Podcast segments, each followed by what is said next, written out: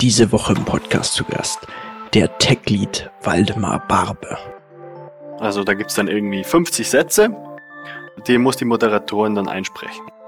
Und das wird dann genutzt, um dieses ähm, Text-to-Speech-Model zu trainieren. So, und dann kann man da seine eigene API drüber bauen, sein eigenes Backend, das dann als Input einen Text bekommt und rauskommt eine MP3. Heute bei mir im Podcast zu Gast der Tech-Lead Waldemar Barbe. Herzlich willkommen. Hi, hi Sebastian. Danke für die Einladung. Freut mich jetzt. Dank, danke, dass du heute hier bist. Wer bist du denn eigentlich und was machst du? Ja, also wie du schon sagst, ich bin der Waldemar. Ich bin 28, wohne momentan in München und arbeite in München.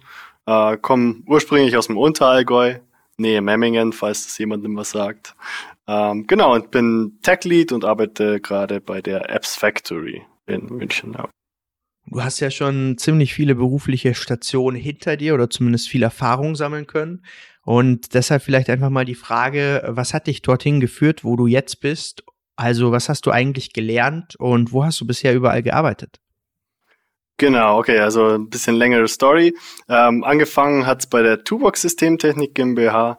Ähm, das war damals äh, kleines Systemhaus auf dem Land. Ähm, nach der Schule, Realschulabschluss, ähm, wollte ich unbedingt in die IT gehen. Also das war mir schon irgendwie in der Jugend schon klar. Und habe dann eine Ausbildung angefangen zum Systemintegrator, Fachinformatiker für Systemintegration. Ähm, genau, und das ist eigentlich ein, war eigentlich ein bisschen was anderes, wie was ich jetzt mache. Ähm, da ging es mehr um IT, um Support, ich bin viel rumgefahren zu Kunden, mittelständischen Unternehmen, ähm, habe mich um PCs, um Server gekümmert, viel mit, mit Microsoft gearbeitet, also Microsoft-Produkten wie Active Directory, ähm, Exchange, Mail-Servers, ähm, Router und Netzwerk, ähm, Techniken, genau dem Bereich. Und kann ich mir das dann so vorstellen, dass du wirklich zu Unternehmen gefahren bist und denen dann vielleicht auch einen eigenen Server installiert hast? Genau, also ähm, wenn es mal einen Neukunden gab und der oder der einfach mal neue ähm, neue Serverarchitektur brauchte, dann haben wir da ein Angebot gemacht, haben wir bestell Server bestellt, die eingerichtet, dort drüber gefahren, installiert, geschaut, dass alles geht. Manchmal hat es irgendwie auch eine Woche oder zwei gedauert, weil dann auch alle PCs auch nochmal geupdatet werden mussten zum neuesten Windows etc. Also genau. Und hast du da vielleicht irgendwas erlebt, was du für besonders äh, spannend gehalten hast? Gab es vielleicht mal irgendwie ein besonders komplexes System oder vielleicht auch mal ein, äh, ein Hack oder irgendwie ein Cybersicherheitsvorfall?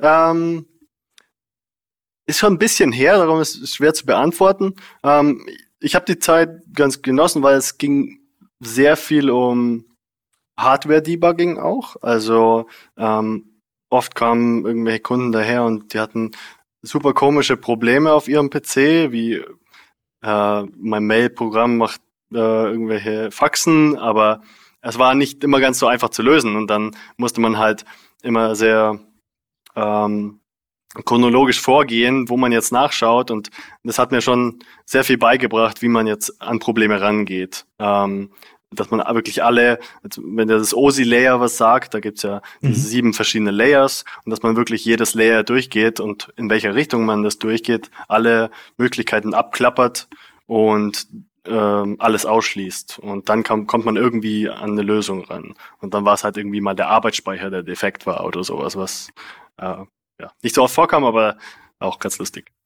Super spannend. Ich glaube auch gerade, wenn man sich mit Hardware beschäftigt, dann hat man einfach die Grundlagen hinterher vielleicht auch besser mit Software oder so umzugehen. Ich habe dem letzten so ein super spannendes Video gesehen und da gab es einen Hardware-Hacker und der hat mhm. so ein Crypto-Wallet ähm, wiederherstellen können, weil der einfach einen alten Bug gefunden hat und man hätte das halt über äh, die Software niemals geschafft aber der hatte da echt verrückte Tools äh, oder super komische Tools, die ich halt noch mhm. nie gesehen hat, die er da angeschlossen hat, die dann irgendwelche elektrischen Sachen an den an an das Wallet gesendet haben und dann hinterher hat's halt durch einen Glitch den den mhm. Code mhm. irgendwie freigegeben. Ja, da gibt's ganz schön viele Stories wie die und ähm, wie du auch sagst, also es lohnt sich schon ähm, sich ein bisschen mehr auszukennen in dem Bereich, auch wenn man dann Softwareentwickler ist. Also auch, äh, wie geht's jetzt mit Netzwerklayern um oder IP-Paketen, wie funktioniert DNS ähm, etc. Also man trifft schon viele Entwickler, die ähm, gar nicht jetzt wissen, wie, was eine IP-Adresse überhaupt ist oder wie die aufgebaut ist oder woher kommt jetzt der DNS-Eintrag etc. Ja. ja, ist auch wirklich spannend. Äh, ich hatte hier auch mal im, im Interview jemanden zu Gast, der IP-Adressen äh, gehandelt hat mit einem Fonds, okay. also auch, auch interessant, Aha. der sich die gekauft hat. Und jetzt gerade vielleicht auch mit den Web 3.0 Adressen auch wieder mhm. ein spannendes Thema, wenn man da Kryptowährungen hinsenden kann. Aber was ich auch gesehen habe, ist, dass du eine App mit Swift entwickelt hast. Kannst du da erzählen, was das für eine App eigentlich war? Ja, genau. Also da, da hat es bei mir dann so ein bisschen angefangen, äh, dass ich in die Softwareentwicklung gegangen bin. Wir hatten einen Kunden, der hat Markisen hergestellt ähm, und ähm, seine Vertriebler, die hatten halt so ein Customer Relationship Management Tool auf einem iPad. Ähm, das war auch keine ähm, von, from scratch Entwicklung, sondern ähm, ich habe das weiterentwickelt. Also der Kunde kam her und sagt, könnt ihr da was ähm, neue Features bauen, könnt ihr da neue Features bauen. Und genau, und dann bin ich so da reingestiegen. Die App war damals in Objective-C auch zuerst. Und ich habe das dann weiterentwickelt mit Swift, weil das da gerade rauskam. Und ja, da habe ich auf jeden Fall viel gelernt. Ähm, das war ein Softwareprojekt, das ich dort gemacht habe. Mhm. Ähm, das andere, wir hatten auch mit Daimler in der Firma zu tun gehabt und da haben wir kleinere Projekte bekommen, wo ich ein bisschen was mit Java gemacht habe, ein bisschen was mit PHP. Aber so das Hauptprojekt, ähm, das ich hatte, war eben diese iPad-App. Ist eigentlich auch äh, sehr spannend, mal so eine App zu entwickeln. Ich habe das irgendwie auf meiner Bucketlist, das irgendwann mal zu tun. Ja. Bisher hat es noch nicht geklappt. Ähm, aber ich dachte, da gibt's echt coole Sachen, gerade auch im Bereich Gaming habe ich mir das halt mal angeguckt und ist vielleicht auch der, der Traum von dem einen oder anderen einfach so eine, ähm, ich sag jetzt mal so ein Spiel ähm, ja. als App zu programmieren, das dann irgendwie viral geht und dann hat man für sein Leben lang ausgesorgt. Ja. Und das war's dann. Also fände ich halt ganz cool. Wäre zum Beispiel, wenn man jetzt mal einfach dran denkt, so Flappy Bird oder Flappy irgendwas Birds, total ja. Simples ähm, ja, aber wie würdest du sagen, wenn du so einen kompletten Entwicklungsprozess, ähm, vielleicht auch aus deiner jetzigen Erfahrung von so einer App ähm, bezeichnen würdest, wie geht man eigentlich an sowas ran?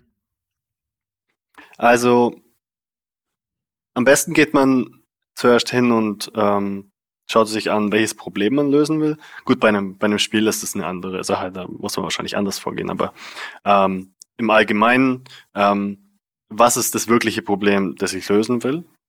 Ähm, weil oft geht man irgendwie an so, ein, so eine Software hin und ähm, hat schon eine Lösung im Kopf und mhm. implementiert mhm. das auch einfach so.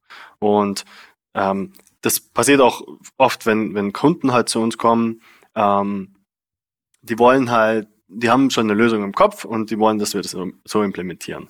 Ähm, oft sind es halt Lösungen, die sie in ihrem existierenden, System haben, ähm, was man aber eigentlich viel besser lösen kann, wenn man einfach mal out of the box denkt. Ähm, also ich würde sagen, das ist so der erste Schritt. Ähm, dann muss man ähm, sich überlegen, wie man das löst und welche Anforderungen hat man alles. Da muss man ähm, quasi hingehen und das einfach aufschreiben. Also ähm, wir haben die und die Probleme, wir haben die und die Anforderungen. Ähm, Genau, die schreibt man sich runter, dann macht man vielleicht mehrere Iterationen äh, mit verschiedenen Leuten. Ähm, an, an, an, einem Punkt muss man natürlich auch ein, vielleicht ein Design-Team mit reinholen und mhm. ähm, ähm, die haben auch oft auch viele gute Ideen, weil sie halt auch viel UI, UX-Erfahrung haben. Ähm, wie kann man das und das Problem lösen? Und dann macht man äh, ein Design, dann kommt die Designphase und da iteriert man dann auch öfters, äh, auch mit dem Kunden oder sich selber. Und dann kommt die Implementierung. Auch echt interessant, was ich jetzt schon über einen Podcast gelernt habe, weil ich hatte mal hier einen Software-Architektur-Experten, mhm. der so, äh, sich sozusagen auf Software-Architektur spezialisiert hat. Und der hat das auch gesagt. Es ist halt extrem wichtig, dass man sich am Anfang überhaupt fragt, äh, welches äh, Problem möchte man lösen und im Idealfall auch welches Business-Problem ja. Und das wird halt oft nicht gemacht und dann wird hinterher entwickelt.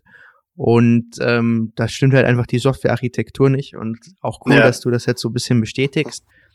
Und was ich äh, mich jetzt auch gefragt habe, weil ich hier letztes Mal auch einen Founder hatte, der halt auch erzählt hat, wie er seine ähm, SaaS-Plattform aufgebaut hat.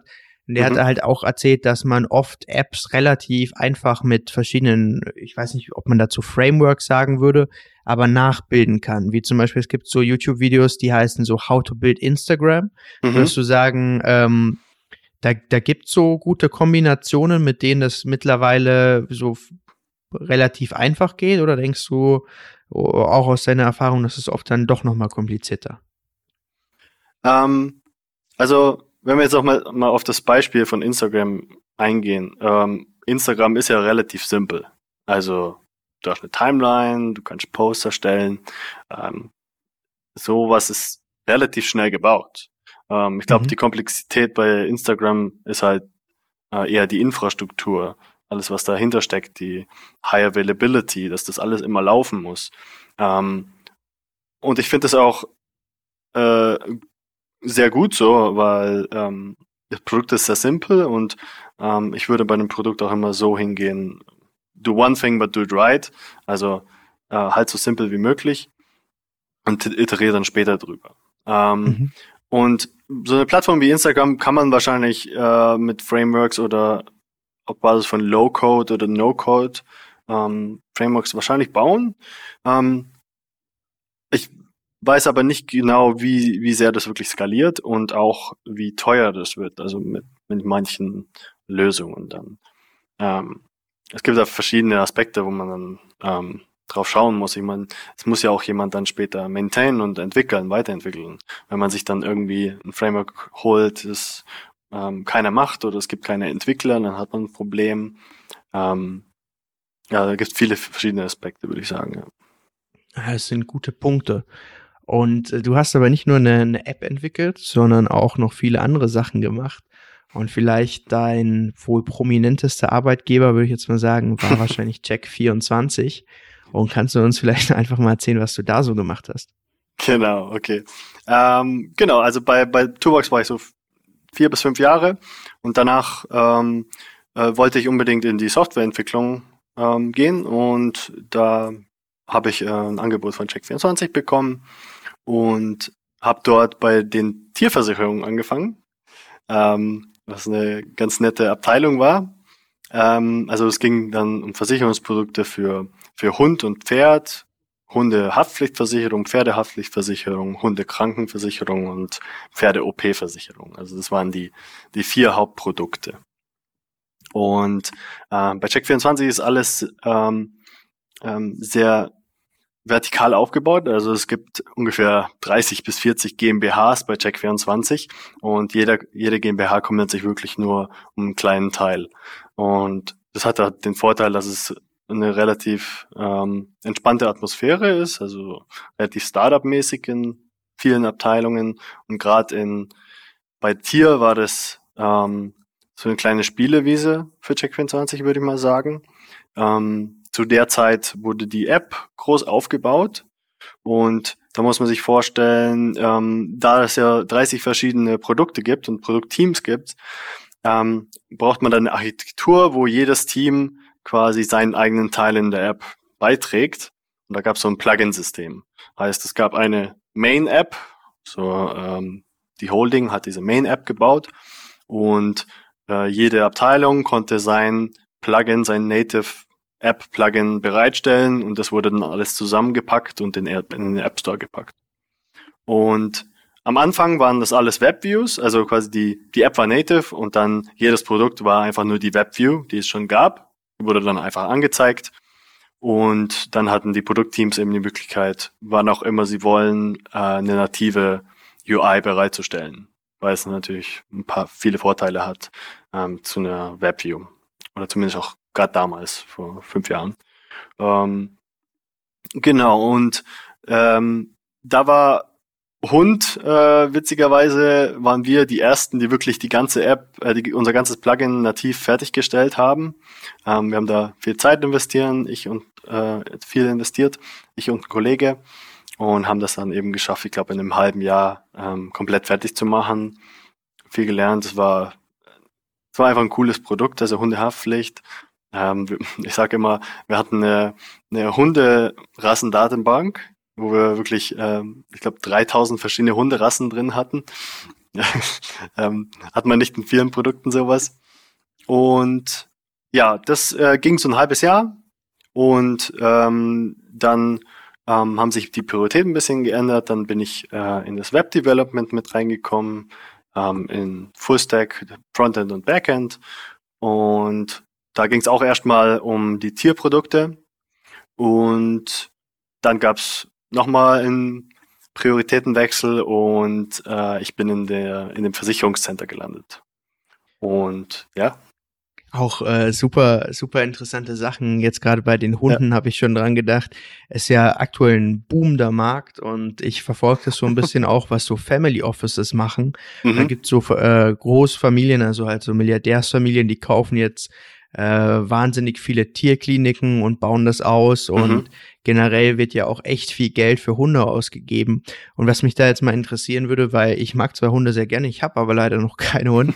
äh, weißt du, die, die Haftpflichtversicherung, die sind dann schon je nach Hund unterschiedlich, oder? Weil wahrscheinlich verschiedene Hunde äh, verschieden krankheitsanfällig sind. Richtig, also ähm, die, die Hauptunterscheidung war dort High-Risk Dog und Low-Risk Dog. Und da ging es halt hauptsächlich um Kampfhunde oder Nicht-Kampfhund. Also das ist so die Hauptunterscheidung bei den Versicherungen. Also so ein mhm. Rottweiler, der kostet ein bisschen mehr und ein Chihuahua eher ein bisschen weniger. ist echt lustig. Ja. Versicherungsmathematiker oder Versicherungsmathematik ist auch wirklich eine spannende Sache. Auf jeden ich zum Fall. Beispiel habe mal so ein für verschiedene Versicherungen Blogbeiträge geschrieben, mhm. halt äh, aus SEO-Gründen, habe da aber auch so ähm, große Berichte ausgewertet. Mhm. Ich weiß jetzt nicht genau, wie das äh, Fachwort heißt, aber je nachdem, in welchem Landkreis, glaube ich, war das sogar, wenn man sein Auto angemeldet hat, zahlt man, glaube ich, unterschiedliche Beiträge, mhm. weil in Städten natürlich mehr Unfälle passieren, als ich sage jetzt mal ja. irgendwo in Schleswig-Holstein, ja. äh, mitten auf dem Land, wo halt äh, einfach nur sehr wenige Autos rumfahren. Und das fand ich auch äh, schon mal richtig äh, spannend, was da einfach alles versichert werden kann. Ja, definitiv. Und ich denke, also so eine Kfz-Versicherung ist bestimmt super komplex, die Berechnung. Bei den, bei den Hunden war es etwas einfacher. Ähm, es gab eigentlich nur diese zwei, es gab nur die, die eine Unterscheidung zwischen ähm, Low-Risk-Breed und High-Risk-Breed. Und ähm, wir haben dann aber, glaube ich, auch mit, ne, mit einer Versicherung zusammengearbeitet, dass wir eben noch mehr Unterscheidungen haben, dass man mhm. ähm, eben für einen Chihuahua am wenigsten bezahlt und dann mehr, ähm, je nach Rasse eben andere Beiträge hat.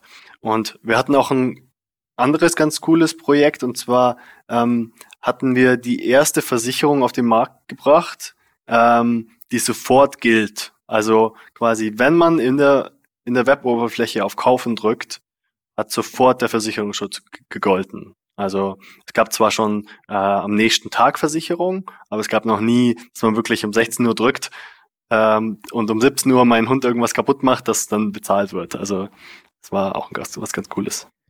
Ist auch echt, äh, echt cool. Ja, ich habe äh, selber als ich äh, gerade nachgedacht, weil jetzt mit meinem Berufseinstieg habe ich natürlich auch meine eigenen Versicherungen abgeschlossen. Möchte jetzt äh, ja. keine Werbung für Check24 machen, also hier unbezahlte Werbung. Äh, ich habe auch die Services genutzt und ich fand das eigentlich echt ganz cool, weil es halt äh, wie sagt man, sehr nahtlos alles abgelaufen ist. Und mhm. ich habe da halt einfach meine Versicherung ausgewählt. Ja. Ich habe das irgendwie da abgeschlossen, habe das zugeschickt bekommen und dann war es das. Und vorher habe ich mir so einen Kopf gemacht und habe mir da zehn Dokumente durchgelesen und dachte, äh, gehe ich jetzt zu einem Makler, mache ich das jetzt online? Mhm. Und keine Ahnung, fand den Service auf jeden Fall echt, echt ganz gut.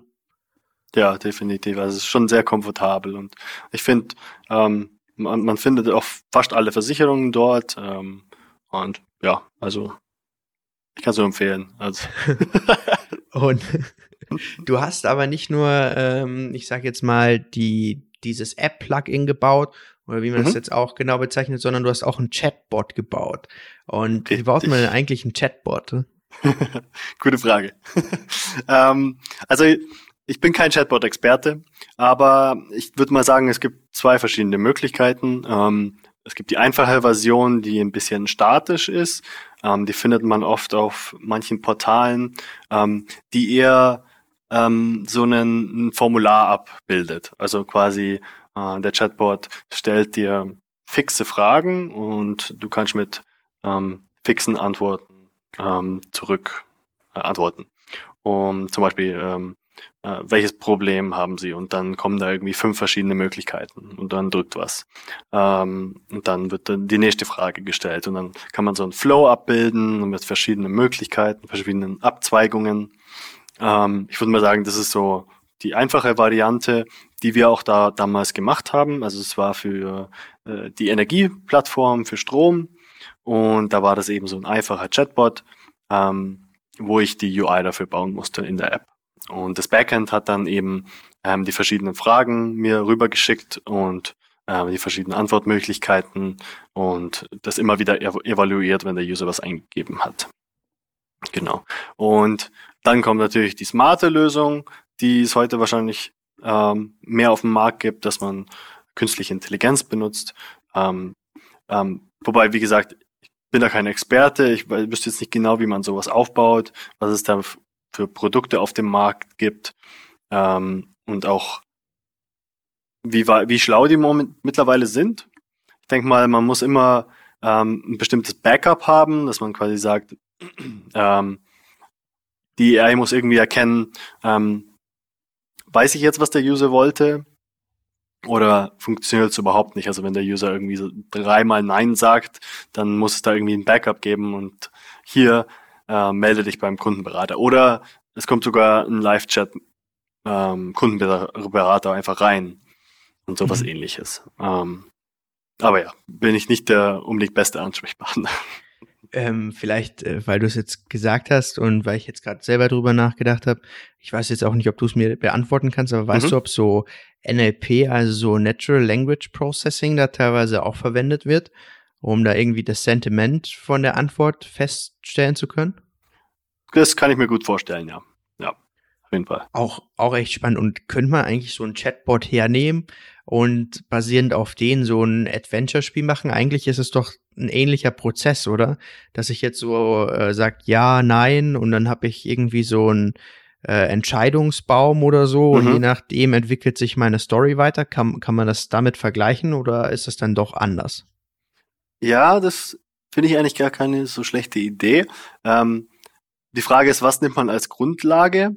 Also ähm, für so eine Story. Ähm, mhm. Müsste man jetzt hingehen und sein Modell auf existierende Story-based Games ähm, üben lassen? Also quasi hier sind meine 100 Spiele, äh, Text-based Games und lernt mal, äh, was passiert, wenn, wenn ich das schreibe, was passiert, wenn ich das schreibe und dann, ähm, dass man dadurch so ein Modell erstellt. Oder nimmt man jetzt als Basis irgendwie zum Beispiel Bücher oder irgendwie Fantasy-Bücher oder mhm. äh, Science Fiction und ähm, erlernt das Modell irgendwie basierend darauf. Also ganz interessantes Thema, aber weiß jetzt auch nicht die beste ja, Antwort drauf. Spinnen sich gerade meine Gedanken weiter. Ja. Wenn ich einfach so denke, wenn man wirklich sowas machen könnte, wo äh, man einfach einen Satz als Antwort schreibt und es so ein bisschen wie, ich habe leider noch nie Dungeons and Dragons gespielt, aber ich ja, kenne es nur aus den Filmen. Ja. Da heißt irgendwie, ein Troll kommt durch die Tür, was machst du? Und dann hat zum Beispiel der Spieler irgendwie ein Schwert in sein Inventar und mhm. der schreibt dann so, ich äh, hole mein Schwert raus oder so. Und wenn das der Chatbot erkennen würde, wäre jetzt wahrscheinlich zu unrealistisch. Also ich glaube, da, da gibt es noch hohe Grenzen von der künstlichen Intelligenz. Ja, ja. Aber ähm, keine Ahnung, wäre auf jeden Fall eine ziemlich coole Sache.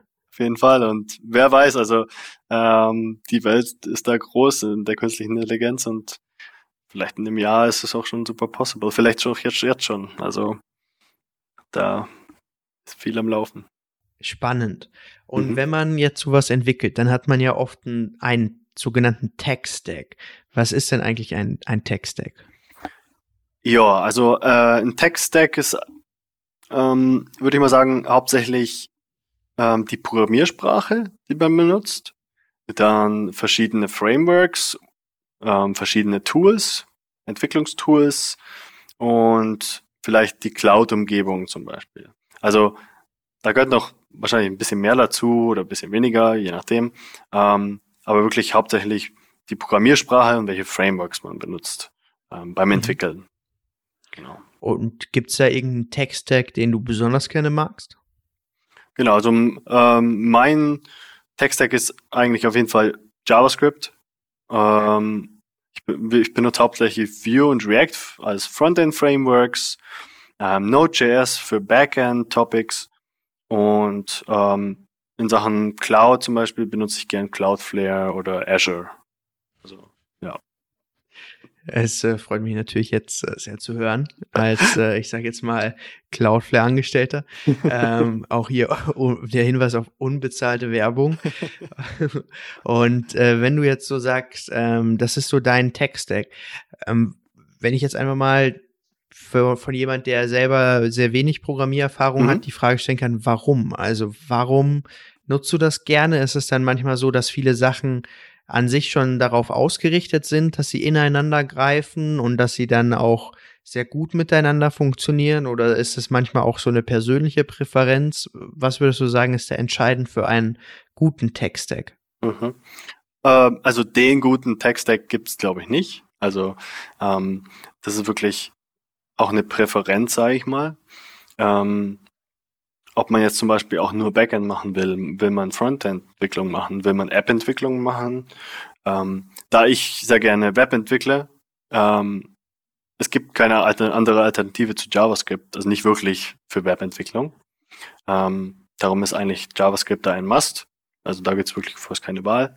Ähm, bis auf ein paar Alternativen. Ähm, und ähm, da ich eben schon JavaScript im Frontend mache, bietet sich halt auch an, das im Backend zu machen. Und ähm, das macht halt ähm, die Entwicklung einfacher, wenn halt äh, beide Plattformen in JavaScript geschrieben sind. Ähm, die Entwickler müssen nicht zwei Sprachen beherrschen, auch wenn es da in den Frameworks verschiedene Mythologien gibt oder verschiedene Möglichkeiten. Mhm. Aber JavaScript ist erstmal ein Muss und, und dann gibt es verschiedene Frameworks, das ist auch wieder ähm, je nachdem, wo man arbeitet, was benutzt die Firma, ähm, was ist die persönliche Präferenz. Ähm, genau, solche Dinge. Ja. Suchst du dir, wenn du dir jetzt zum Beispiel einen Arbeitgeber raussuchst, dann auch den Arbeitgeber nach dem Tech-Stack raus oder würdest du sagen, das ist so ähm, mittelmäßig wichtig und du würdest jetzt auch zum Beispiel was Neues lernen, wenn du müsstest? Ähm, ich würde sagen, das ist schon relativ wichtig. Also auch selber, wenn man jetzt auch selber Leuten, nach Leuten sucht, sucht man eigentlich immer nach einem Tech-Stack. Ähm, einfach weil es in jedem Tech-Stack ähm, so viele Dinge gibt, die man lernen kann, ähm, wo man Experte drin sein kann. Ähm, es gibt auch, also das ist auch wieder ein bisschen die Persönlichkeit, die eigene.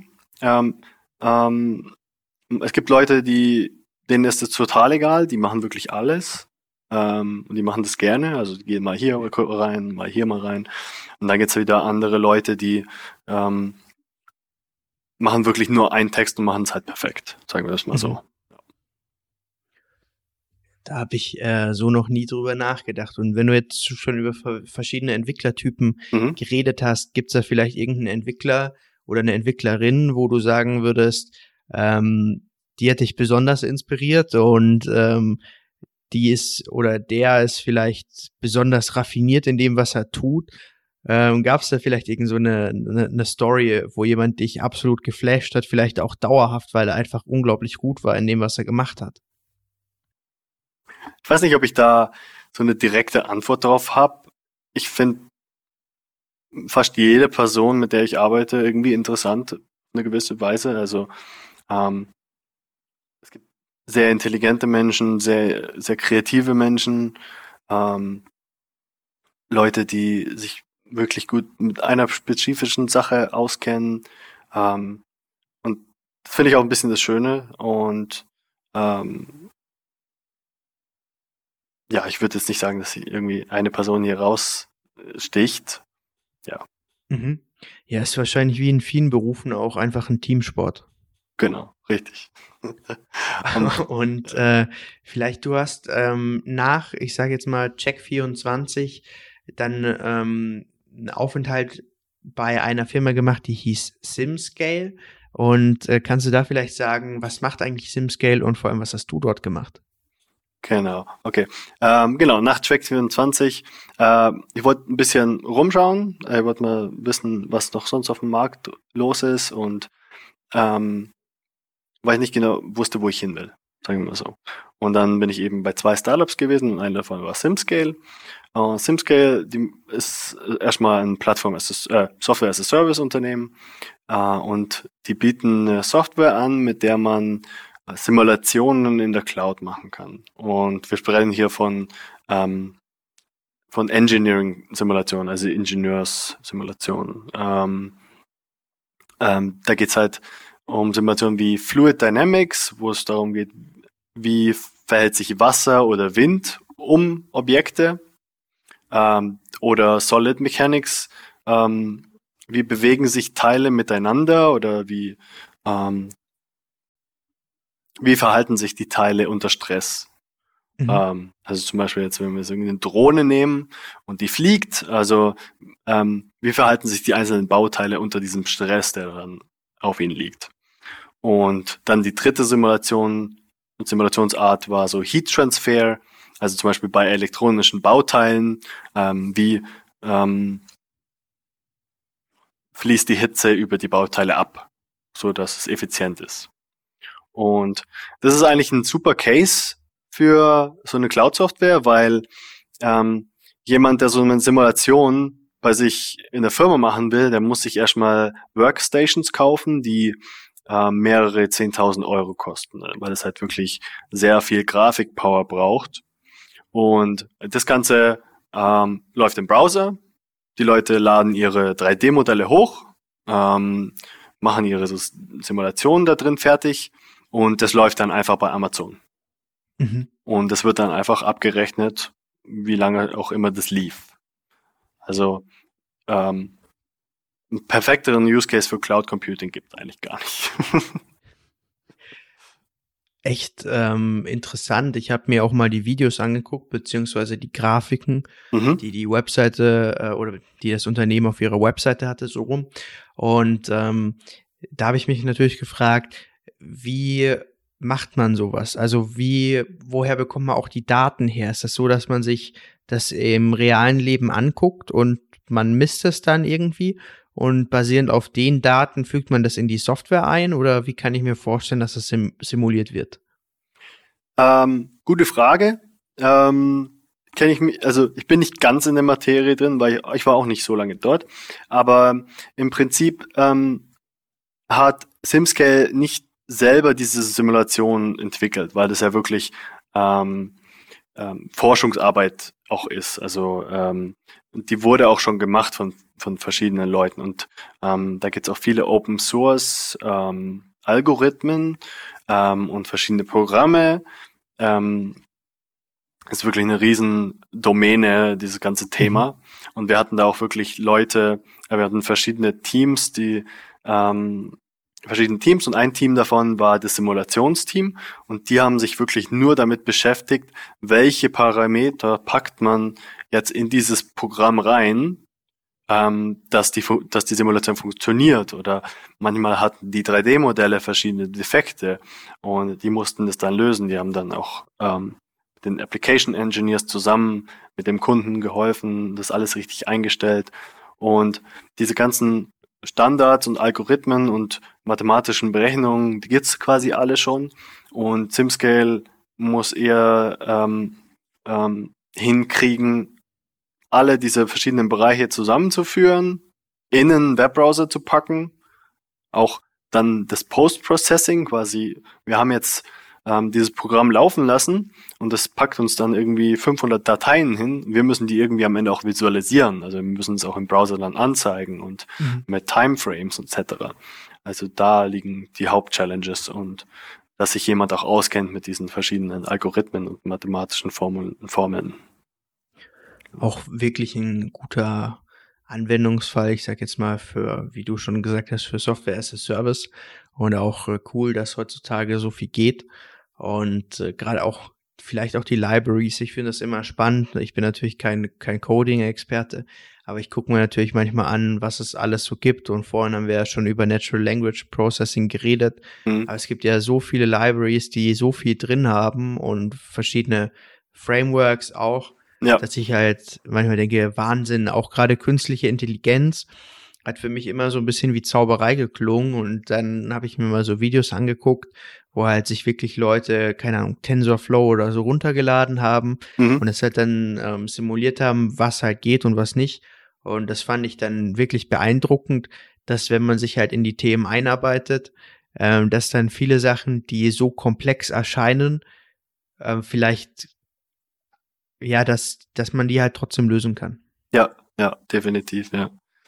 Aber es braucht auf jeden Fall sehr viel Zeit und Investment, dass, wenn man das auch wirklich dann ähm, so macht, dass man bestimmte Probleme, die dann auftauchen, später auch lösen kann, glaube ich. Ähm, also klar, klar so, eine, so eine einfache Simulation, die kann wahrscheinlich fast jeder von uns irgendwie aufsetzen, aber wenn es dann wirklich in die Details geht und Sachen zu debuggen, das wird, glaube ich, schwierig. Dann. Definitiv. Ja, ich kann mich jetzt gerade, habe ich so ein Déjà-vu, kann mich an eine Konversation mit, äh, von uns erinnern. Mhm. Da gab's, äh, also weil ich habe auch mit Waldemar zusammengearbeitet hier an das Publikum da draußen, bei seinem nächsten Unternehmen. Und wir haben uns mal über Internet of Things unterhalten. Und ich weiß nicht, wie es bei dir damals oder heutzutage ist, aber damals habe ich gesagt, ich finde das alles schon ganz cool, aber ich möchte es irgendwie selber nicht haben, weil einerseits kann es gehackt werden und zweitens, äh, wenn man sich so mit zumindest den ein oder anderen Computer auskennt, dann hat das meiste Zeug ja irgendwann mal einen Bug und es muss ja. ja auch aktiv gewartet werden. Dann hast du gesagt auch äh, sehr überzeugend, zumindest zum damaligen Zeitpunkt, du würdest das auch nicht machen, weil äh, es ist halt sehr buganfällig. Und ja. äh, hat sich deine Meinung seitdem geändert? Nee, ich glaube, da bin ich immer noch so. Also als Entwickler weiß man, wie viele Bugs in solchen Softwaren stecken. Ähm, deshalb, ja, ich glaube, ein bisschen interessiert es mich vielleicht auch nicht so sehr wie Leute, die nicht in der IT sind. Ich glaube, für Leute, die nicht in der IT sind, für die ist es viel spannender, ähm, sich solche Geräte reinzuholen und so ein bisschen ähm, selber Digitalisierung zu machen. Mhm. Ähm, wir machen das halt den ganzen Tag so ein bisschen. Äh, deswegen ist es vielleicht auch deshalb nicht so spannend. Also vielleicht sind das so zwei Aspekte, die da aufeinandertreffen. Ja. Ja, ich weiß nicht. Also äh, ich denke mir bei den, bei den ganzen Thematiken immer, ich hätte Angst, gehackt zu werden. Ja. Auch wenn es natürlich heutzutage richtig coole Cybersecurity-Lösungen gibt. Ich weiß mhm. ja nicht, ob das dann als Privatverbraucher auch so ist. Und wo ich dann auch manchmal ein bisschen Angst habe, IT ist ja dann auch irgendwie relativ schnell, zumindest in der Vergangenheit, veraltet. Mhm. Und ist äh, unglaublich teuer, glaube ich, auch wenn man mal sein ganzes Haus ja. mit äh, IoT-Geräten verseht und auch die Elektronik dafür mhm. hat. Und wenn man dann überlegen muss, in 20 Jahren musst du vielleicht das ganze Zeug erneuern oder so, ist bestimmt auch kein unwesentlicher Kostenaufwand. Das stimmt auf jeden Fall, ja. Ja. Also. Und Nee, nee, sag, sag, sag du, sag du ruhig. Genau, also ja, da wäre ich glaube ich auch vorsichtig, quasi, welche Hardware man ins Haus reinpackt, die man dann irgendwann wechseln muss und wenn dann Software-Updates kommen und wenn mal keine mehr kommen, etc. Ja, das ist schon interessant, ja. Ja, und äh, um nochmal hier auf deine berufliche Geschichte zurückzukommen, mhm. Das Startup, äh, was ich gerade eben schon erwähnt habe, in dem wir zusammengearbeitet haben, das heißt Everreal und da genau. hat der Max auch gearbeitet, der hier in der zweiten Folge schon da war. heißt äh, vielleicht, um nochmal ganz kurz die Leute abzuholen, Everreal hat eine Software as a Service Produkt auch gemacht oder macht ein Software as a Service Produkt, das sozusagen beim Wohnungswechsel helfen soll oder hilft. Und ähm, da einfach vielleicht mal die Frage an dich, was war dort eigentlich deine Aufgabe? Okay. Ähm, ja, meine Aufgabe war, ich, oder meine Position war Fullstack Web Developer. Also ähm, ganz klassisch, also es ging darum, Features zu implementieren, ähm, Features zu planen, auch von UI und UX Perspective. Ähm, ging viele Infrastrukturthemen. Wie setzen wir das auf? Wie setzen wir das auf? Ähm, wie wird jetzt dieses äh, Microservice äh, zu AWS deployed? Ähm, genau, Code Reviews, auch Recruiting war ein Thema. Ähm, viele verschiedene Dinge, die ich da gemacht habe, aber hauptsächlich eben Fullstack Web Development.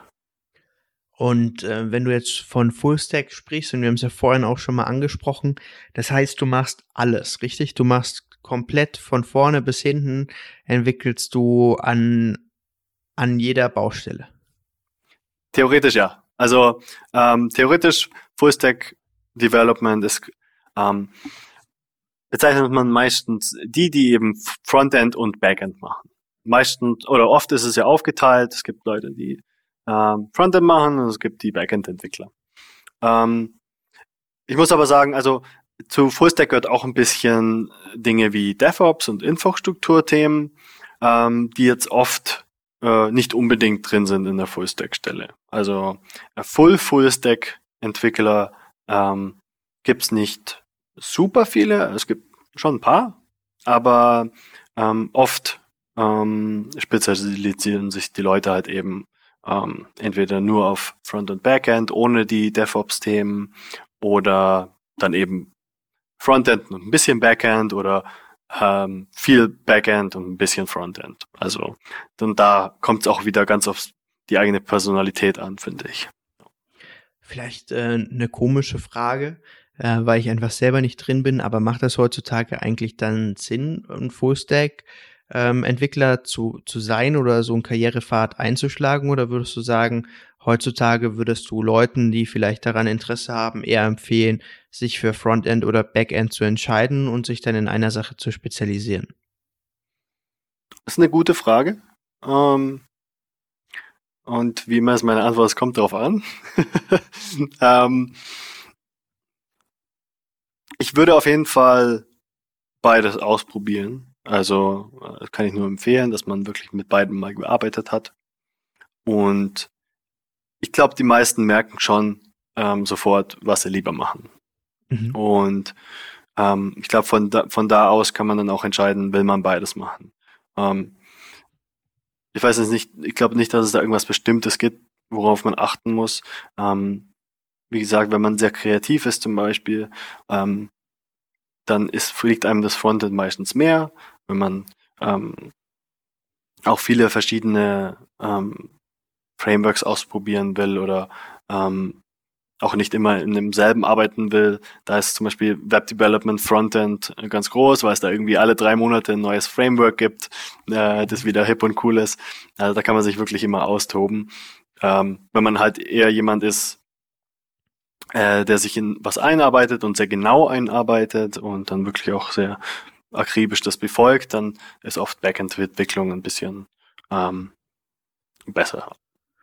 Und vielleicht jetzt auch nochmal eine Frage, die vielleicht, äh, die du nicht beantworten musst, die, die mich mhm. aber einfach interessieren würde. Gibt es da eigentlich Gehaltsunterschiede? Weil ich denke mir jetzt manchmal, wenn ich jetzt ein, vielleicht ein Frontend Entwickler bin, das ist ja oft was Kreativeres und tendenziell würde ich jetzt einfach mal mich aus dem Fenster lehnen und sagen, kreative Berufe werden oftmals ähm, vielleicht nicht, nicht so gut bezahlt wie andere Berufe. Ähm, ist es so, dass man als Backend-Entwickler mehr verdient oder würdest du sagen, das ist ziemlich gleich? Ähm, das ist eine gute Frage. Ich weiß, habe ich noch nie so wirklich drüber nachgedacht. Also im Allgemeinen stimme ich dir zu, dass kreative Berufe eher ein bisschen weniger bezahlt werden, also im Allgemeinen. Das ist nicht mhm. in der IT. Oder zum Beispiel auch Designer ähm, verdienen ein bisschen weniger. Ähm, im, bei der Entwicklung ist es, glaube ich, doch eher ausgeglichen. Ähm, doch schon, würde ich schon sagen, ja. Mhm. Ähm, da kommt es, glaube ich, auf, eher auf andere Sachen an, ähm, in welcher Firma man arbeitet, ähm, in welchem Tech-Stack man arbeitet. Also ähm, es gibt ja zum Beispiel irgendwie super alte Tech-Stack wie COBOL, äh, die es nur bei Banken gibt. Und da verdient man super viel, weil es da keinen gibt, der das machen will. ähm, genau, und ähm, da sind wirklich andere ähm, Faktoren am Laufen. Ja. Spannend. Wusste ich jetzt auch gar nicht, dass das äh, Tech-Stack abhängig ist. Aber ich glaube, das hat auch äh, hier der Software-Architekturexperte mal gesagt. Mhm. Das ist halt einfach die alten Programmiersprachen, die, ich glaube, die waren ja nicht objektorientiert, richtig? Äh, ja, ganz am Anfang nicht, nee. und, ähm, und dass die halt heutzutage niemand mehr lernt. Ja, wobei es nicht unbedingt an der Objektorientierung liegt. Also, äh, wenn wir zum Beispiel C nehmen, äh, ist eine prozedurale, prozedurale äh, Programmiersprache ohne ähm, Objektorientierung. Aber in JavaScript äh, machen wir eigentlich auch keine objektorientierte Programmierung. Ähm, mhm. Das ändert sich gerade ein bisschen. Ähm, zumindest auf jeden Fall in der Webentwicklung ähm, ist funktionale Programmierung ähm, ganz groß. Functional Programming machen die Leute sehr gerne ähm, in JavaScript und in TypeScript. Mhm. Wobei im Backend jetzt zum Beispiel .NET, C Sharp oder Java, da ist halt immer noch objektorientierte Programmierung ganz groß. Ähm.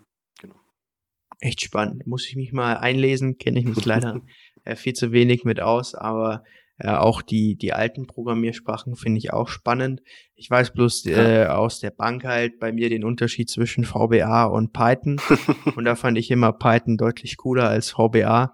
weil mich da lauter Sachen genervt haben. Und ich würde sagen, Python war vielleicht auch so ein bisschen die intelligentere Programmiersprache. Äh, ja. Aber äh, vielleicht streiten sich da auch äh, die Leute, aber ich, ich glaube nicht. nee, ich glaube, VBA mag keine mehr. genau.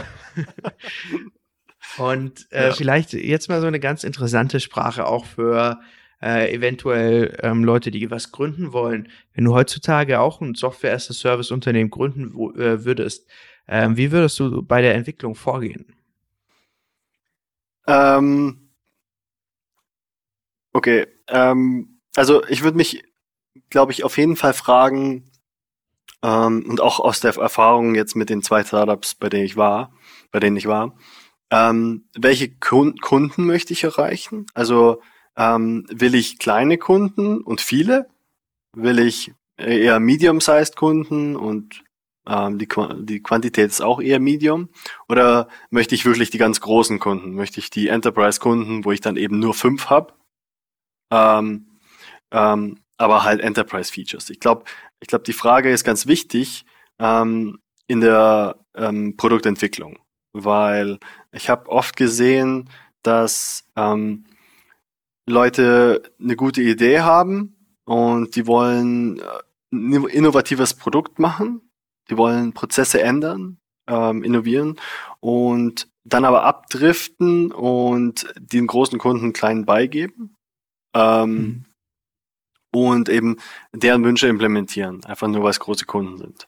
Ähm, aber trotzdem irgendwie innovativ sein wollen. Also ich glaube, da muss man wirklich ähm, sagen, ja, mir geht es um große Kunden und wir machen das einfach so, wie die wollen. Das ist auch okay. Ähm, aber es ist schwierig, beides zu machen. Und dann driftet man die ganze Zeit ab zwischen, ähm, wir wollen halt ähm, ein cooles Produkt bauen, das halt anders ist wie der Status quo, äh, und zwischen das Implementieren, was die Großen wollen. Ähm, da habe ich ganz wichtiger Punkt. Verstehe ich total. Ich glaube, viele große Kunden, die wollen auch immer irgendwas customized haben. Da haben ja. dann auch äh, zehn verschiedene Sachen, wie das System angepasst werden soll. und da muss man sich wirklich zweimal fragen, ob das dann auch hinterher wirtschaftlich für einen rentabel ist. Insbesondere wenn der große Kunde dann, ich sage jetzt mal, abspringt oder so ja, und es dann ja. hinterher dann doch noch Probleme äh, gibt, wo wir wahrscheinlich drüber reden können, aber so einen ähnlichen Case gab es ja auch. Ja, ja, definitiv. Ähm, und dann vielleicht auf jeden Fall ein gutes Marketing, gute UX, finde ich super wichtig. Und heute würde ich auch vielleicht schauen, ähm, dass die Entwicklung so schnell wie möglich geht. Äh, vielleicht auch mit Dingen wie Low-Code oder No-Code-Solutions, wo man relativ schnell prototypen kann und dann halt eben viel Geld in Marketing und UX investiert. So Minimum Viable Product hat auch einer gesagt, der hier auch äh, seine eigene SaaS Plattform oder mhm. SaaS-Produkt entwickelt hat. Und ich denke, das ist bei fast allen Sachen ähm, ganz cool. Ja. Weil auch jetzt mit dem Podcast, weißt du, ich habe hier gestartet und ich sehe ja mhm. jede Folge, wie, wie die sich entwickelt. Ja. Und vielleicht auch, was den Hörern gefällt und was nicht und mhm. ähm, welche Themen interessant sind. Und ja, natürlich kann man es jetzt nicht vergleichen mit einem SaaS-Produkt, aber ich denke, generell im Unternehmertum ist es schon sowas, ich würde heutzutage und ich habe auch noch nicht die Erfahrung, aber wenn ich jetzt direkt loslegen würde, würde ich einfach was machen mhm. und würde dann mich entwickeln, während ich das mache. Genau. Genauso wie im Beruf. Also viele Leute machen dann ja oft auch ganz gerne nach dem Studium Praktikum, was ich jetzt auch nicht für verwerflich halte, vielleicht auch wenn man gerade während dem Studium nicht so viel Arbeitserfahrung gesammelt hat. Ja. Aber tendenziell würde ich hier fast eher sagen, ich würde einfach in einen Job gehen und wenn ich mir merke, das liegt mir nicht oder so, dann würde ich den Job wechseln aus diversen Gründen, weil man ist halt einfach irgendwie mehr involviert und mhm. auch so aus Gehaltsgründen. Also wenn ich jetzt länger dann wirklich da bleibe als sechs Monate zum Beispiel, denke ich mir, würde ich mich jetzt auch dann zumindest in der Zeit vernünftig bezahlen lassen. Ja, richtig. Jetzt äh, bisschen, bisschen abgedriftet vom, vom Thema. ähm, so viel zum Minimum Viable Product, vielleicht auf ja. das eigene Leben und auf die eigenen Skills. Mhm. Ähm, aber ich wollte dich jetzt ähm, auch noch fragen, gerade zu dem, was du jetzt machst, mhm. weil du arbeitest ja jetzt bei Apps Factory und kannst du da vielleicht einfach mal sagen, was, was macht eigentlich die Apps Factory und was machst du dort? Genau. Okay. Ähm, also wie der Name schon so ein bisschen sagt, es geht um Apps. Ähm, das ist auf jeden Fall, wie die Firma gestartet hat. Also ähm, viel in App-Entwicklung ähm, investiert. Ähm, also ähm, zum Beispiel die Tagesschau-App, die ist von mhm. uns gebaut worden. Ähm, wir haben vier verschiedene Abteilungen, vier verschiedene Verticals oder Business Units. Einmal die Mobility, die kümmert sich um Themen wie Logistik oder die Automobilbranche. Dann ein, äh, eine Business Unit Health, die sich um ähm, also Gesundheitsprodukte kümmert, zum Beispiel elektronische Geräte wie von Beurer, falls das jemandem was sagt. Hm, die dritte wäre Media. Ähm, da geht es um Medienagenturen wie öffentliche Rundfunk oder RTL, Axel Springer haben wir da als Kunden. Uh, und dann die vierte und letzte wäre die Professional Services.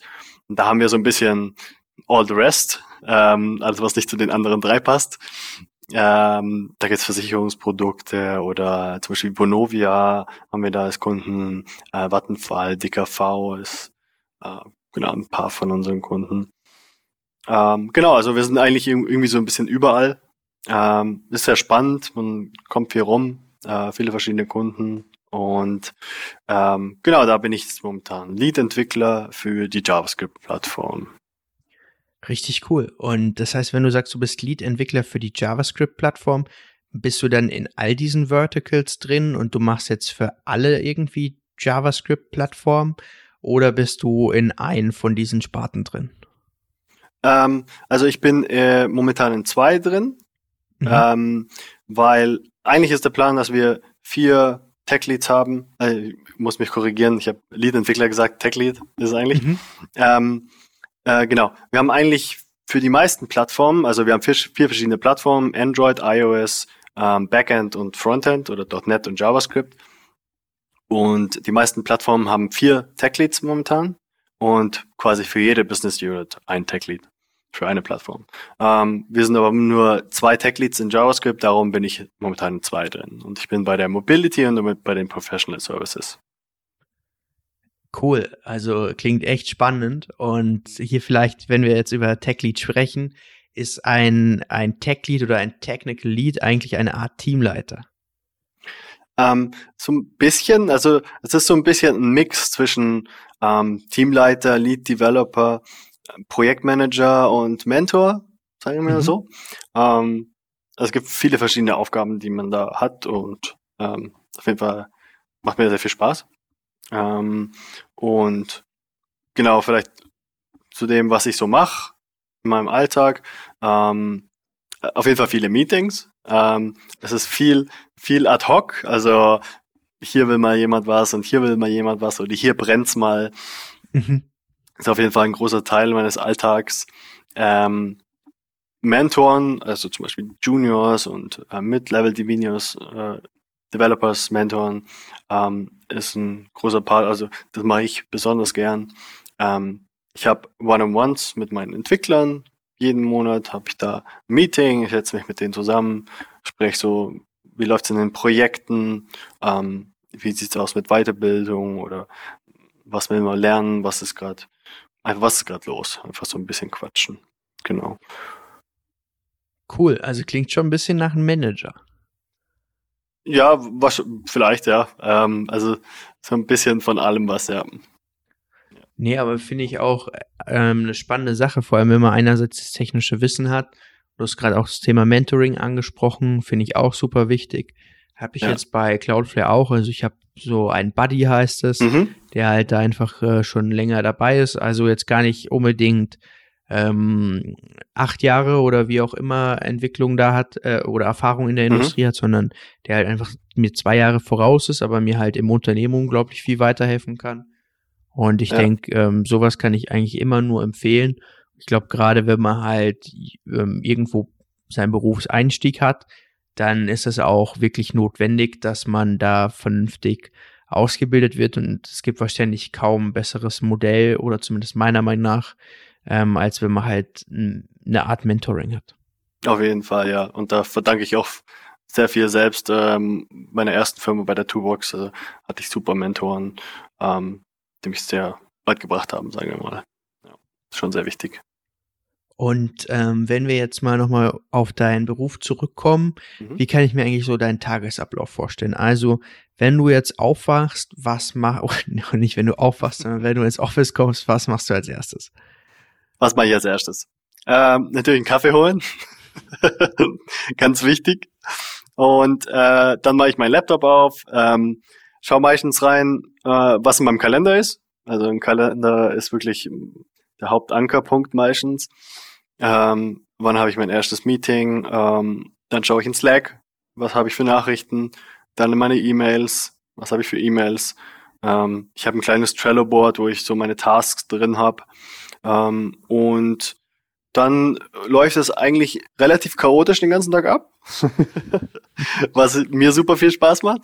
Ähm, ja, einfach Sachen abarbeiten, hier kommt mal eine Nachricht rein, dann wird es beantwortet, dann ein Meeting, ähm, etc. Also ähm, es gibt viele, zum Beispiel wenn jetzt ähm, der Head of BU jetzt zu mir herkommt und sagt, hier gibt's ein neues Projekt, das muss man sich anschauen, dann ähm, werden da Schätzungen gemacht, es wird Planning gemacht, ähm, manchmal äh, Workshops mit den Kunden, quasi dann Anforderungsanalyse, ähm, da wird gebrainstormt, wie können wir das und das lösen, ähm, da wird das Ganze geschätzt und ja, das sind dann hier wird mal ähm, Code reviewed von Peers und mhm. äh, hier hat mal ein Kollege Probleme und da wird ausgeholfen. Also das sind so die Sachen, die ich eigentlich täglich mache.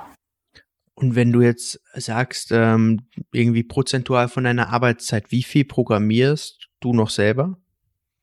Uff, äh, gute Frage. Ähm,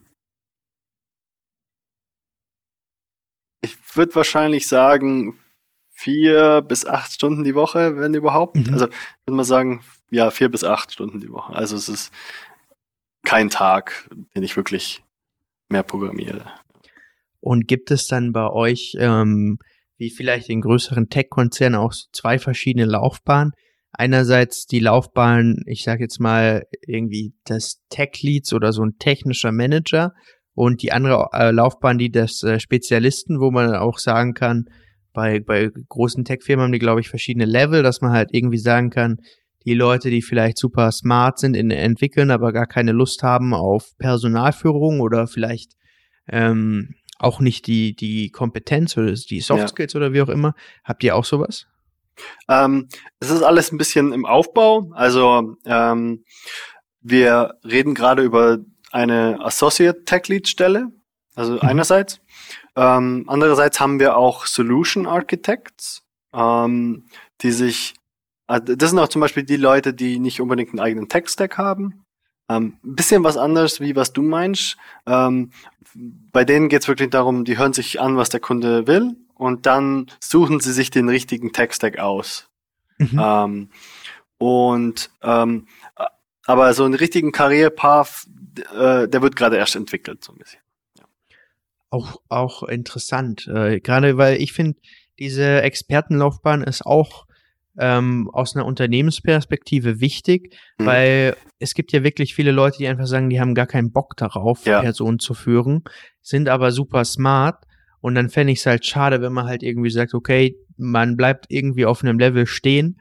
Ja. Weil ich denke halt gerade diese Levels oder natürlich Karrierestufen ist natürlich auch ein bisschen Gamification drinnen. Ja. Und wenn ich halt einfach auch weiß, okay, ich bin jetzt sagen wir mal auf Level 4 und es geht irgendwie bis 7 und äh, Mhm. ich weiß jetzt nicht, wie es wirklich ist, aber ich kann mich da noch hocharbeiten, gerade wenn ich halt vielleicht auch denk, darüber nachdenke, wirklich lange, also wirklich lange bei einer Firma zu bleiben, dann ist es halt meiner Meinung nach trotzdem noch motivierend. Ja, also ähm, da habe ich dich auch ein bisschen falsch verstanden. Also Levels haben wir tatsächlich auch. Mhm. Also die wurden auch, glaube ich, von einem halben Jahr oder Dreivierteljahr eingeführt. Ähm, die gehen von L1 bis L5. Mhm. Und äh, was ich meinte ist, danach äh, gibt's noch nicht so viele Möglichkeiten. Und Okay. ähm, genau, das meinte ich. Aber äh, die Levels haben wir auch und das finde ich auch ganz cool, ja. Wie war es bei dir? Bist du dann auf einen bestimmten Level eingestiegen und Als ich Technik wurde, gab's die noch nicht. Also, Ah, okay, okay. also ich bin als Senior-Entwickler quasi reingestiegen bei F-Factory und habe mich dann auf die Tech-Lead-Stelle beworben. Cool. Und auch vielleicht noch eine Frage, weil du sagst, du bist jetzt in vielen Meetings und so. Hast du eigentlich auch Kundenkontakt? Weil ich kenne das zum Beispiel bei uns, dass es natürlich auch Engineers gibt, die, wenn es halt dann um die technische Implement, äh, Impli, hier, Impli, Implementierung geht, genau, dass äh, die halt dann einfach mitkommen und dass die halt dann auch mal im, im Call drin sitzen und dann halt einfach da, wo der Account Executive, auch wenn der oder die wirklich super viel Wissen über das Produkt und so hat, dass die halt dann nochmal, ich sag jetzt mal, die Schnittstelle zum, zu den wirklichen Entwicklern da ähm, abbilden. Ja, also ich persönlich habe schon öfters Kontakt mit Kunden und in der Regel haben auch ähm, einige Entwickler auch Kontakt zum Kunden. Ähm, natürlich die meiste Kommunikation wird über den PTL geregelt, also der Project Team Lead. Ähm, der kümmert sich um die ganze Projekt, äh, um das ganze Projektmanagement, Projektentwicklung. Ähm, ähm, der leitet das Ganze, der redet viel mit den Kunden, hier mal ein Bug oder hier kommt ein neues Feature rein, etc. etc. Alles, was um Projektmanagement geht. Mhm. Ähm, aber manche Entwickler, die äh, je nach Kunde, also es wirklich, kommt wirklich aufs Projekt an, ähm, sind dann auch äh, bei den Kundenmeetings dabei. Also es kommt schon auch vor. Und gerade ich ähm, bin viel bei diesen ähm, Workshops mit dabei, wo es um die Anforderungsanalyse geht. Cool. Also auch sehr vielschichtig. Ähm, hätte ich mir, um ehr- ehrlich zu sein, hätte ich mir gar nicht so vorgestellt. Aber finde ich sehr, sehr spannend. Und ähm, vielleicht, ähm, jetzt hast du schon alles erzählt, wie das so aussieht und so, aber es ist vielleicht noch ein bisschen abstrakt. Ähm, Mhm. Kannst du vielleicht mal erzählen, an welchen Projekten du so gearbeitet hast, wenn du es darfst, vielleicht auch welche, die public sind, oder vielleicht sogar an was du derzeit arbeitest? Ja, also lass mich kurz nachdenken. Also ähm, einmal habe ich ja Vonovia erwähnt.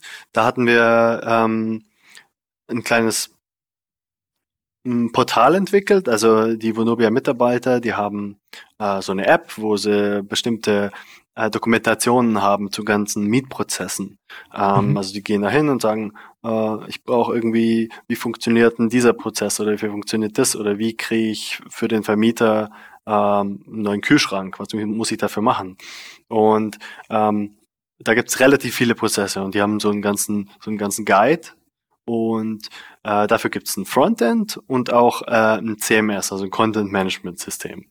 Und ähm, das haben wir beides oder alle drei Dinge gebaut, ähm, wo dann quasi Monomia ähm, Prozessersteller hingehen kann und sich diesen Prozess da zusammenbaut und Mhm. am Ende ähm, poppt es dann bei den bei den iPads auf und dann können das die Mitarbeiter lesen etc. Das war zum Beispiel ähm, ein Produkt. Ähm, dann für den Westdeutschen Rundfunk haben wir äh, einen Text-to-Speech-Prototypen entwickelt. Ähm, da ging's, ähm, das war ganz interessant, da ging's halt darum, ähm, wie kann man Nachrichtenpodcasts oder kleine ähm, äh, 30 Minuten Nachrichtensendung, äh, nicht 30 Minuten, äh, 60 Sekunden Nachrichtensendungen irgendwie alle fünf Minuten raushauen, theoretisch. Und dafür hat man so ein ähm, so eine AI trainiert mit mit einer Moderatorin, die hat so Texte eingesprochen und ähm, dann konnte man in so einem kleinen Prototypen einen Text eingeben, auf Generate klicken und das hat dann quasi so ein Voice erstellt ähm, mit der Stimme der Moderatorin. Ähm, das ist mit den äh, synthetischen Stimmen. Ja, ähm, aber ich weiß nicht, ob du jetzt RTL meinst. Genau, ich ähm, habe das mit RTL auf LinkedIn gesehen. Genau, das war ähm, das, das, der WDR-Prototyp war quasi die, die erste Version davon für den Westdeutschen Rundfunk und RTL wollte das dann auch haben. Dann haben wir das quasi für die mit denen auch nochmal entwickelt. Da war ich jetzt persönlich nicht dabei, ich war bei dem ersten Projekt dabei. Genau. Und und das ist dann, wie, wie funktioniert das? Also man hat irgendwie eine Nachricht und man und mit der Stimme von einem Moderator oder einer Moderatorin kann dann diese Nachricht vorgelesen werden, oder? Genau. Also ähm, das war, äh, das ist ein Produkt von von Microsoft. Also diese diese dieses äh, Model-based Training oder Voice Training. Ähm, das haben wir mit zusammen mit Microsoft ähm, eben ähm, oder mit Hilfe von Microsoft genutzt, deren Produkt. Ähm, und der erste Schritt ist eben, dass die Moderatorin äh, bestimmte Sätze aufnimmt. Also da gibt's dann irgendwie 50 Sätze, die muss die Moderatorin dann einsprechen. Mhm. Und das wird dann genutzt, um dieses ähm, Text-to-Speech-Model zu trainieren. So, und dann kann man da seine eigene API drüber bauen, sein eigenes Backend das dann als Input einen Text bekommt und rauskommt eine MP3. Wahnsinn.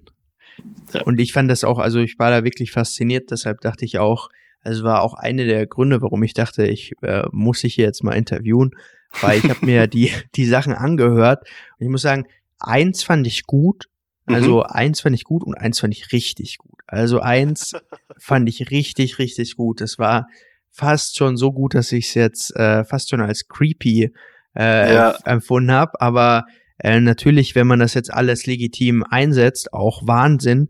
Wenn ich mir das jetzt einfach mal vorstelle, ich lese zum Beispiel auch gerne Online-Artikel mhm. oder irgendwelche Sachen. Ja, und ich habe mal ein Paper gelesen und ich musste, oder ich habe es selber nicht gelesen, ich musste ja. ein Paper lesen und hatte aber wenig Zeit, mhm. musste nebenbei halt noch was erledigen.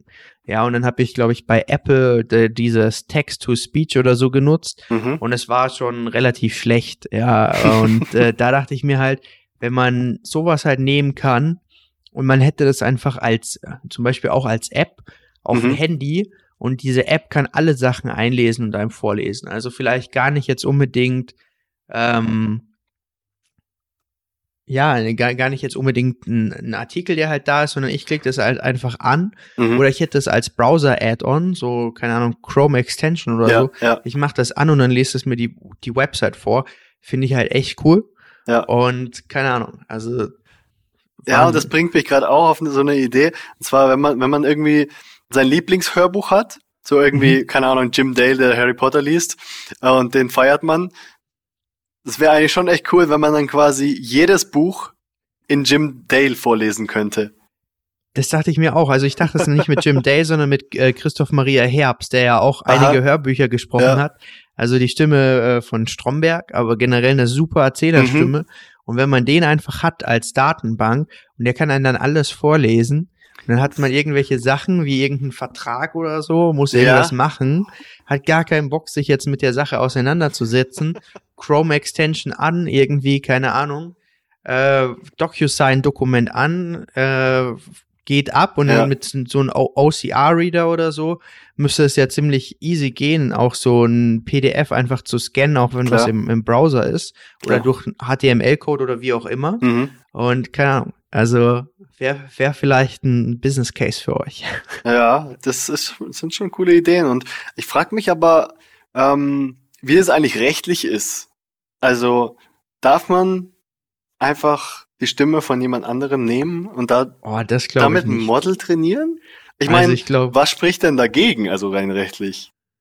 Ich meine, ist die Stimme copyrighted in dem Sinne?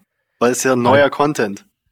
Also ich, ich, ich glaube wahrscheinlich, es wird so ähnlich sein wie bei Sängern oder so, weil es sind ja dann auch äh, Voice Trainer äh, die, oder Voice Trainer ist jetzt der falsche Ding, aber die haben ja eine richtige Ausbildung und gerade die Mhm. Leute, die Hörspiele einsprechen, weil ich, ganz, äh, ganz komische Nebenstory jetzt gerade, aber ich habe mal überlegt, ob ich das nicht irgendwann mal machen möchte, weil ich das richtig cool finde und habe ich halt auch gesehen, ja genau, so Hörbücher Ja. einsprechen.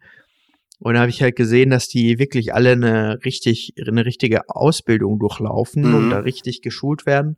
Und deshalb nehme ich an, dass das wahrscheinlich eher so ein bisschen ist wie, wie mit Sängern oder mit Songtexten oder so. Aber ich bin kein Rechtsanwalt. Ich würde es wahrscheinlich bloß nicht, äh, nicht einfach so ausprobieren. Nee, also ich, ich verstehe den Punkt schon, dass man quasi sagt, ja, du, ähm, man stiehlt quasi jemandem. Das ist ja halt- irgendwie ein Asset. Es, es, hört, sich- es hört sich auf jeden Fall falsch an. Also, Ja. oder unmoralisch. Aber ich weiß nicht, ob jetzt schon eine rechtliche Grundlage da ist, die quasi das verbietet. Das ist halt vielleicht so eine Grauzone.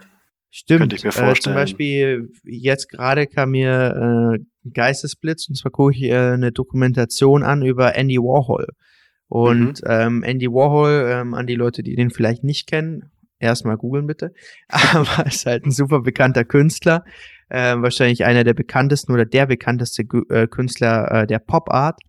Und äh, da gibt's halt eine Dokumentation, da haben sie die Stimme von ihm nachgebildet.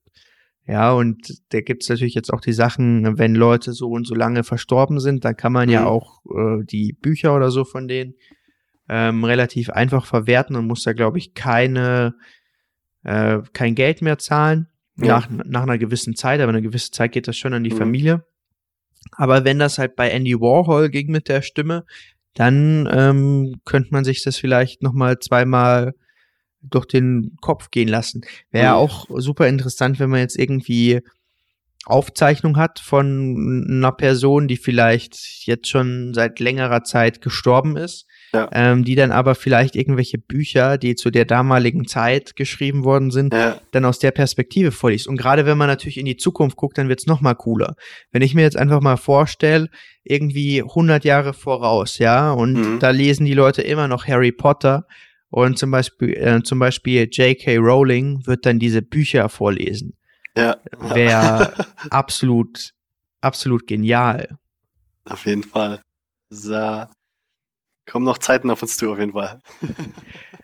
Wahnsinn. Genau, und wenn wir jetzt gerade schon über so Entwicklung äh, sprechen, äh, heute das letzte The ah, ah nee, warte, bevor ich jetzt darauf eingehe, äh, Mhm. weil du ja vorhin gesprochen hast von Cloudflare Workers und mich das doch wirklich auch interessiert, Mhm. ähm, was ihr da, ich weiß nicht, ob du es erzählen möchtest, aber mich würde einfach interessieren, wie ihr das Produkt äh, einsetzt oder wofür du das verwendest.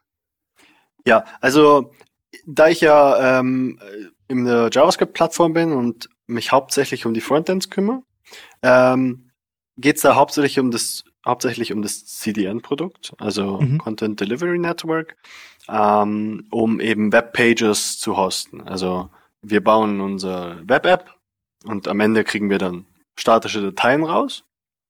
Und diese statischen Dateien packen wir dann auf so ein ähm, Cloudflare CDN und von dort wird es dann gehostet. Ähm, ich weiß vom .NET Backend Team, dass die öfters diese Workers auch benutzen. Mhm. Ähm, ich glaube nicht, dass da irgendwelche bestimmten spannenden Use Cases sind, äh, sondern das ist einfach ein Tool, was die benutzen für bestimmte APIs. Ähm, genau. Ich glaube zum Beispiel ähm, ein Cloud-Worker, der, der holt sich irgendwie die User Location und ähm, in dem Worker und sendet die dann weiter. Oder äh, es wird bestimmte Config in der Web-App oder in der API gesetzt, je nachdem, wo der User gerade ist. Ähm, in Deutschland wird es gesetzt, in Amerika wird es gesetzt. Richtig cool. Like that, ja. Jetzt sage ich richtig cool, aber arbeite ich bei der Firma. Aber spannend halt mal sowas aus der Praxis zu hören. Und es gibt auch so ein Unternehmen, ähm, ich, mir fällt gerade nicht der Name ein, aber die machen so, ähm, senden so Geolocation-Werbung. Das ist Mhm. richtig cool bei so Malls. Also man kann sich das vorstellen. Ich glaube, das gibt's auch in so Outlet-Cities, dass Mhm. wenn du halt lang gehst und sagen wir, du hast eine App zum Beispiel vom Olympia-Einkaufszentrum, also ist hier ein großes Einkaufszentrum in München, dass du dann zum Beispiel per Push-Benachrichtigung irgendwie Werbung von den Stores auf dein Handy bekommst. äh, Finde ich halt auch spannend, weil wenn jetzt zum. Beispiel irgendwie Adidas irgendwie einen coolen Raffle macht oder so, kann ich mir halt vorstellen, ist halt eine komplett neue, neue Art von Marketing und auch so ein bisschen Erlebnismarketing, dass man halt dann einfach sagt, hey, irgendwie 18 Uhr Happy Hour oder so, alle äh, äh, Laufschuhe oder so jetzt 20 Prozent reduziert oder mhm. so. Äh, Fände ich halt auch spannend. Definitiv. Ich glaube, das war damals so ein bisschen so ein Hype mit diesen Bluetooth Beacons. Genau, ähm, das war genau. das auch. Ja, ja, okay, okay, I see weiß nicht, äh, ich glaube, in Asien gibt es ja noch mal mehr Use Cases. Ich mhm. habe jetzt auch mal Leute in Asien gefragt, weil mich das doch sehr interessiert hat, weil es halt äh, einfach so Geolocation Marketing war, aber die meinten, äh, zumindest die ich kannte in Hongkong und auch in Singapur, dass, dass sie das eigentlich nicht kennen. Mhm. Aber bin mal gespannt, ob sich das durchsetzt. In Deutschland, glaube ich, ist es auch immer ein bisschen schwierig, weil äh, die Leute da ich sage jetzt mal, datenschutzmäßig und, und generell, ja, ja. Äh, was vielleicht auch was Werbung angeht, äh, empfindlicher reagieren als Leute in anderen Kulturkreisen. Definitiv, ja. Und äh, vielleicht jetzt nochmal, um zu den Entwicklungen in der IT zurückzukommen, äh, wollte ich dich einfach mal fragen, welche Trends siehst du derzeit eigentlich in der IT? Trends, ähm, gute Frage. Ähm, wie immer. Ähm, aus meiner Sicht ähm, sehe ich auf jeden Fall den Trend, dass Softwareentwicklung leichter wird.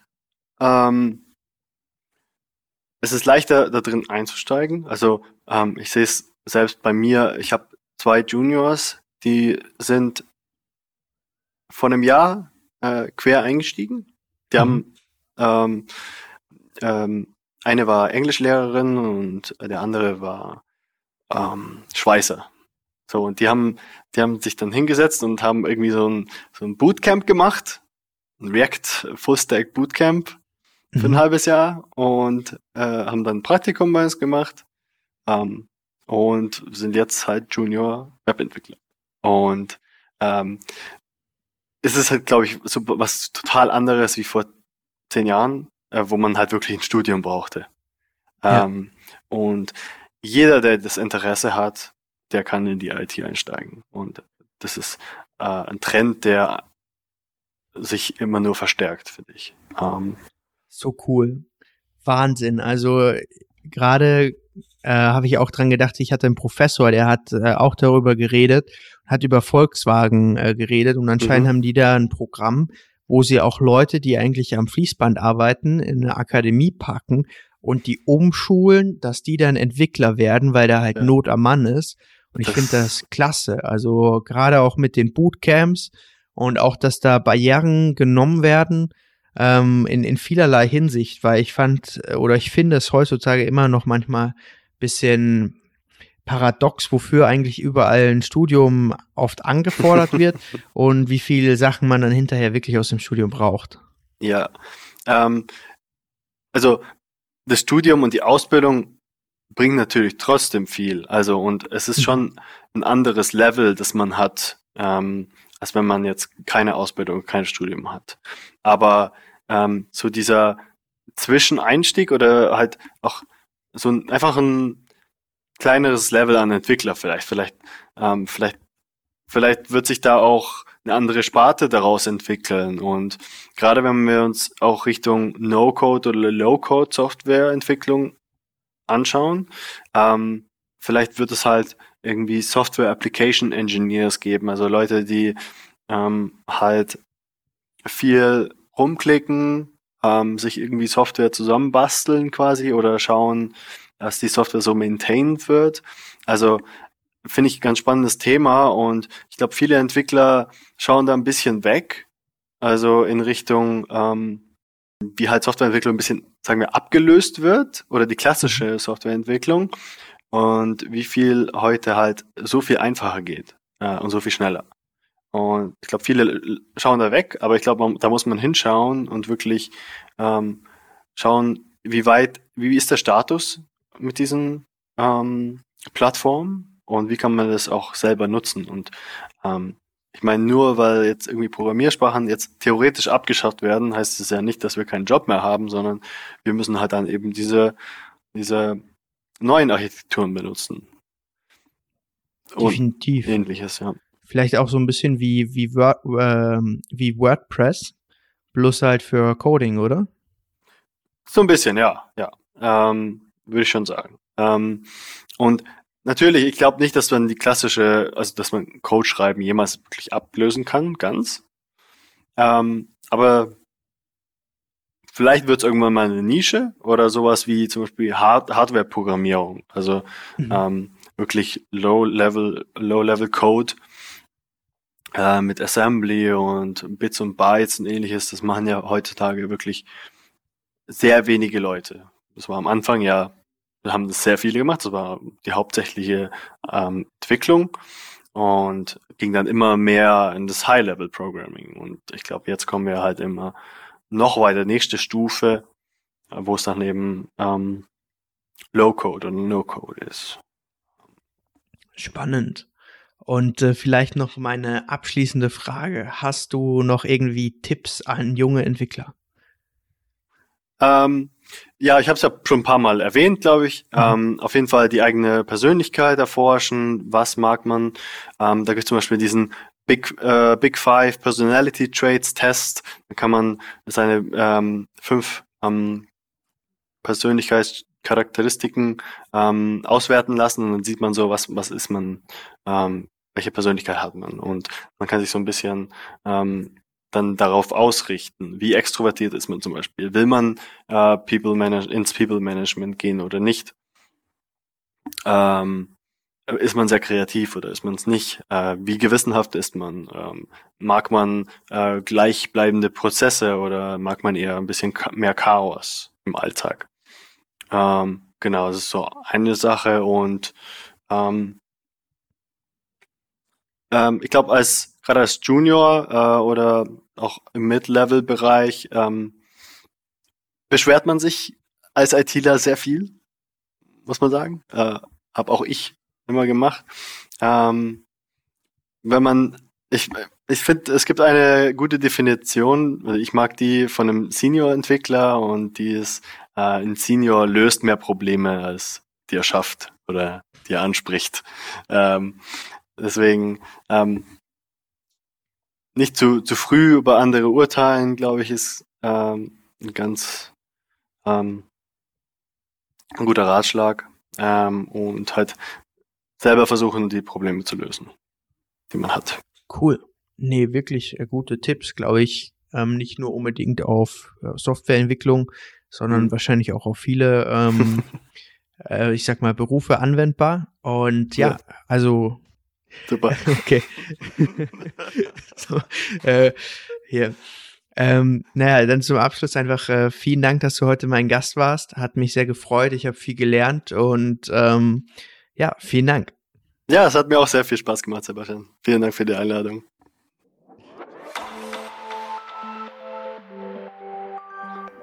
Vielen Dank für das Hören des Podcasts. Über eine positive Bewertung würde ich mich sehr freuen. Join doch außerdem gerne dem Discord-Server. Den Link dazu könnt ihr auf der Webseite des Podcasts unter 3xi.io finden. Außerdem bin ich immer noch auf der Suche nach spannenden Interviewgästen. Falls ihr selber in der Technologiebranche arbeitet oder Unternehmer seid mit einem Fokus auf Technologie oder andere Innovationen, dann schreibt mir doch gerne eine Mail unter kontakt@3xi.io. Bis dahin, macht's gut.